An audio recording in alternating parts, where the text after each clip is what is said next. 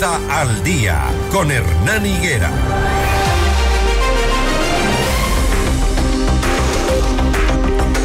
Si no es a las buenas, pues tiene que ser a las malas. Así hay que enseñar a comportarles, a comportarse a algunos que piensan que porque los bienes públicos son públicos y son de todos, se sienten como empoderados de ir a, grafitear, de ir a rayar, de no convivir y de, de respetar los bienes de los demás, porque son de todos, efectivamente.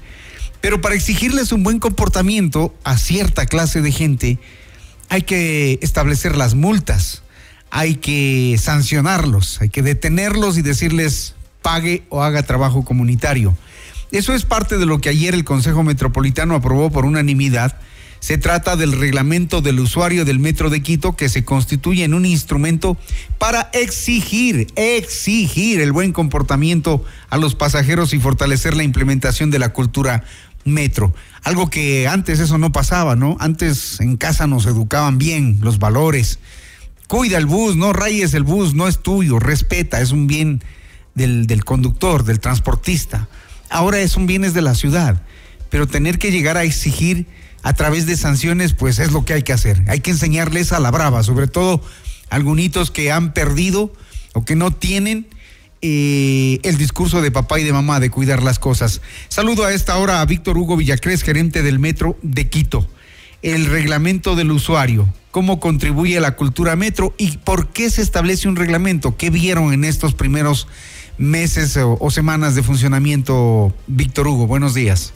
¿Cómo está Hernán? Buenos días. Un saludo a la gente que nos escucha y que nos ve a través de las redes en FM Mundo. Empezar diciendo que el reglamento obedece a lo que internacionalmente existe a nivel de metros, es decir, la posibilidad de sancionar infracciones que se cometen por actos indebidos en el uso de las instalaciones. Después decir que, como usted bien mencionaba, en estos primeros 45 días de operación hemos podido ver eh, 49 infracciones que han sido como las más comunes, entre las que están ingerir alimentos dentro de las instalaciones del metro de Quito, en las que están eh, intentar saltarse las filas al inicio para poder eh, acceder, entre las que están no ceder el puesto de preferencia a las personas eh, que deben utilizarlo, entre las que están mal utilizar las gradas eléctricas y los ascensores, e inclusive en uno de estos días ustedes mismos fueron testigos de un objeto olvidado dentro de una de las estaciones, lo cual generó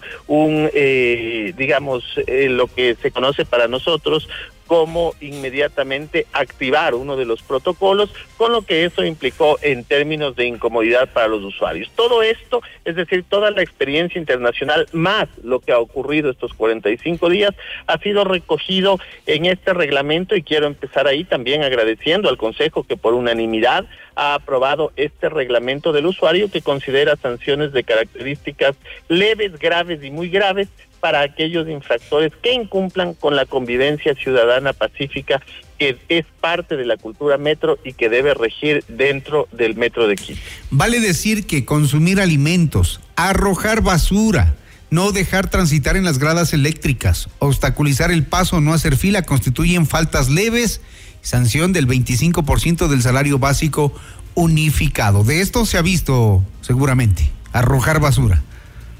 Así es, en efecto hemos tenido ese tipo de infracciones, eh, además de las que usted ha mencionado, es importante decir que dentro de las infracciones consideradas leves están las actividades culturales o artísticas que se encuentren prohibidas y respetar las filas en la atención, eh, obstaculizar el paso de embarque de otros usuarios, eh, las personas que ingresen con un animal y lo hagan sin una correa o arnés, eh, apoyarse en las puertas del material rodante, porque las puertas se abren y podrían ser objeto de un accidente. Entre las que usted ha mencionado también, todas estas son eh, sanciones de carácter leve, son, eh, de hecho, reciben una multa del 25% del salario básico unificado y que en su momento también puede ser sustituida por trabajo comunitario. Entre las graves, vale la pena decir, eh, porque sí hay de esta gente que piensa que puede hacer lo que sea o lo que ellos quieran en los espacios públicos, pues no. Déjenme decirles que, por ejemplo, no pagar el pasaje, hacerse el vivo, meterse entre la fila, cruzarse porque el pasajero de adelante logró entrar y entonces el otro se hace el vivo, eso va a ser grave. Fumar cigarrillo o vapeador o irrespetar espacios destinados a personas con discapacidad son infracciones graves se va a hacer sancionar por el 50% del salario básico unificado si lo hace. Exactamente, y a esas sanciones que bien usted menciona están añadidas, por ejemplo, sentarse en pisos, gradas, espacios de desplazamiento por parte de cualquier usuario. Esos espacios son utilizados para desplazarse y para circular siempre por el andén hacia la derecha permanecer en el subsistema una vez que se realice el cierre de instalaciones, es decir, resistirse a salir o eh, de alguna manera esconderse dentro del subsistema. Esto también será sancionado con el 50% del salario básico unificado, al igual eh, que transportar mercancías u objetos en el interior del material rodante que por su tamaño dificulten la movilidad del resto de usuarios en el interior de las unidades.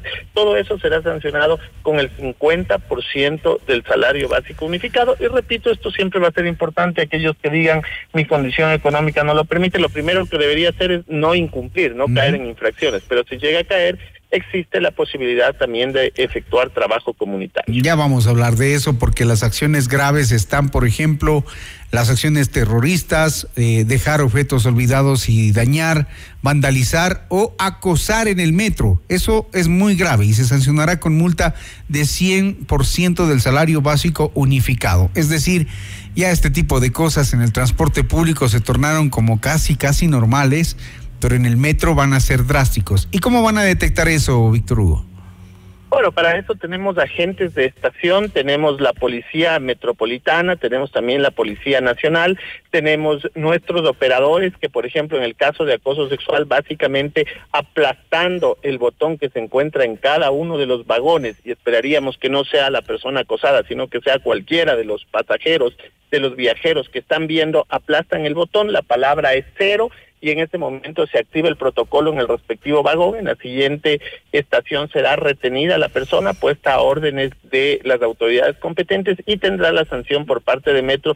En este caso, bien usted decía, es de un salario básico unificado. Eh, no es que en Quito y en el Metro estamos buscando reducir el acoso, estamos buscando eliminar el acoso porque no es sostenible en una sociedad moderna que exista este tipo de infracciones. Pero además usted mencionaba otras importantes cómo eh, realizar movimientos bruscos en ascensores, por ejemplo, cómo eh, realizar campañas políticas, proselitistas o religiosas, cómo eh, utilizar infraestructura y vehículos de transporte para realizar volanteo, actividades publicitarias, actividades indebidas en dispositivos de emergencia, activar las palancas de emergencia, por ejemplo, y parar los trenes ejecutar cualquier tipo de actos de violencia en contra de otros usuarios, ingresar a las cabinas material rodante o espacios restringidos por la operadora. Acuérdese que la cabina de operación es solo para el operador, nadie puede ingresar ahí.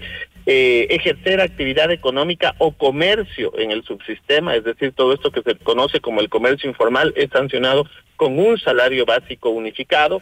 También tenemos a aprovecharse de beneficios individuales o personales tarifarios, es decir, utilizar una tarjeta que no es suya, que es de una persona menor de edad o de un adulto mayor, realizar acciones que podrán poner en peligro la integridad física de los usuarios, manipular el subsistema informático que tenemos nosotros para sacar ventaja en las tarifas, tener cualquier tipo eh, de intimidad en cualquier parte de la infraestructura física, también es sancionado con un salario básico unificado y la no presencia de esas personas nuevamente en el metro, eh, realizar necesidades fisiológicas, arrojar desechos eh, sobre el material que afecta la sanidad e higiene del subsistema, acceder a andenes sin validar o pagar el acceso de la estación respectiva, es decir, tratar de eh, salir por fuera de los andenes y sin embargo, o por fuera de los validadores y sin embargo ingresar al subsistema. Eso, es, eso de alguna manera es penado con un salario básico unificado y son catalogadas como infracciones muy graves. Bueno, les invito a ustedes, ciudadanos, a informarse sobre todas las disposiciones que están prohibidas y a qué nivel de sanción corresponden. Además, para que emprendamos una cultura, ¿esto es ya inmediato o hay que esperar que se publique en algún documento, un registro oficial, o ya está rigiendo? Eh, este tema es importante, Hernán. Nos han dado 30 días para elaborar el reglamento, la ordenanza, para que todos los temas queden claramente especificados. Tendremos un periodo adicional a estos 45 días que hemos tenido para completar 180 días que serán de socialización de estos procesos en donde buscamos que todo el mundo sepa cuáles son las cosas que están prohibidas, cuáles son las que están permitidas. Acuérdense que la ley manda, prohíbe y permite, y eso es lo que hacen las ordenanzas a nivel del Consejo Metropolitano. Entonces buscamos que la ciudadanía esté completamente familiarizada con el reglamento del usuario. No es nuestro objetivo sancionar, nuestro objetivo más bien es servir a la ciudadanía y que este servicio sea de calidad, pero por supuesto hay que tener en cuenta que nosotros con 50 guías educativos estamos socializando todo el reglamento dentro del Metro de Quito y posteriormente debemos tener un instrumento que eh, en el marco legal ecuatoriano nos permita las correspondientes sanciones. Muy bien, Víctor Hugo, y con esto termino. ¿Para cuándo el metro tiene sus servicios colaterales como em, las líneas complementarias de buses que sirvan desde los diferentes sectores de la ciudad? ¿Para cuándo ese acuerdo con los transportistas o definitivamente no quieren? ¿Y qué van a hacer ustedes? Estamos trabajando en silencio junto a la Secretaría de Movilidad, que es el rector de la movilidad en la ciudad de Quito. Nosotros como uno de los subsistemas, el más importante, el llamado a ser la columna vertebral, estamos colaborando en todos los aspectos. Entiendo que se han mantenido ya varias reuniones con los transportistas y existe de lado y lado esa voluntad, esa voluntad que nos, nos permitirá articular no solamente la alimentación, sino que en este mismo 2024 podamos utilizar la tarjeta ciudad, que ahora ahora la tenemos para Metro, para pagar en todo el sistema. Justamente ayer mantuvimos una reunión con el alcalde, una reunión que me parece importante porque también delinea la planificación de lo que será la extensión de Metro de Quito por el norte, eh, llegando en una primera instancia hasta la Ofelia y posteriormente a Calderón Carapú. ¿Y con los transportistas cuándo? Una está respuesta. Trabajando, está trabajando en eso, le repito, Hernán, la Secretaría de Movilidad, porque ellos son los rectores del eh, sector de movilidad en el espacio público. Eso está ya en un cronograma. Entiendo yo que máximo hasta el cuarto eh, hasta el cuarto trimestre de este año existirán ya unos procesos complementarios en donde el metro recibirá la alimentación de los transportistas y por supuesto también se va no solamente trabajando en el tema de alimentación y esto es importante, sino también en el tema de pagos, es decir, que también en el transporte eh, público de administración privada se pueda utilizar la tarjeta Metro ese es, diga, y la tarifa unificada. Todo eso va a suceder en este 2024 de acuerdo al cronograma que trabajamos junto al secretario de Movilidad, eh, Alex Pérez. Muy bien, vamos a estar esperando entonces esas decisiones importantes para que el metro efectivamente empiece a servir a más ciudadanos. Muchas gracias a Víctor Hugo Villacrés, gerente del Metro de Quito. A usted, muchas gracias. Buen día. Seis de la mañana, 57 minutos.